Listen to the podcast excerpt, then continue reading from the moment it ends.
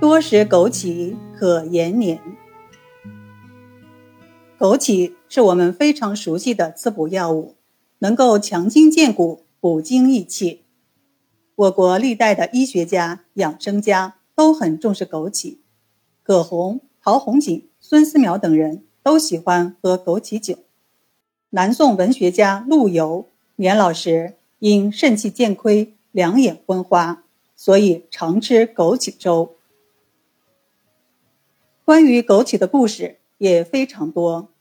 相传，蓬莱县南丘村各家各户都种枸杞，村里的人都很长寿，活到一百多岁的老人就有十多个。县令将此事上报皇帝，皇帝叫人送匾，名之为长寿村。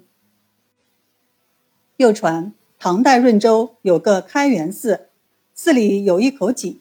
井旁长了许多枸杞，它们的根盘结粗壮，寺里人经常饮用这个井里的水，人人面色红润，到八十岁还头发不白，牙齿不掉。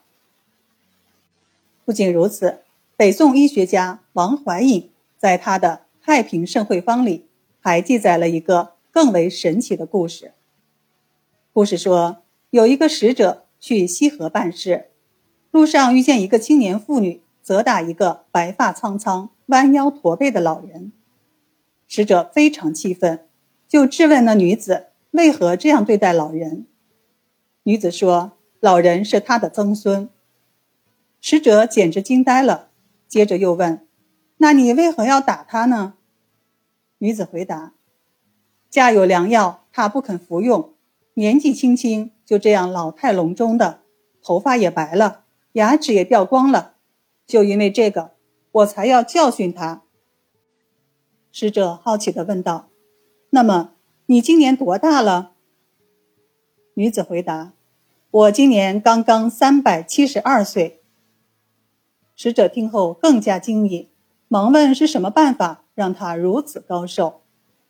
女子说：“他们的家传方法是常年服用一种叫枸杞子的药。”王怀隐受此启发，亲自种枸杞树，用枸杞子为老百姓治病。中医学认为，枸杞子性甘味平，具有补肾益精、养肝明目、润肺止咳的功效。常吃枸杞子还可以起到美容的作用，这是因为枸杞子可以提高皮肤吸收养分的能力，能够美白皮肤。华夏民族服食枸杞已经有三千多年的历史了。枸杞因为抗衰老的特殊功效，被人们视为食中之宝、药中之宝。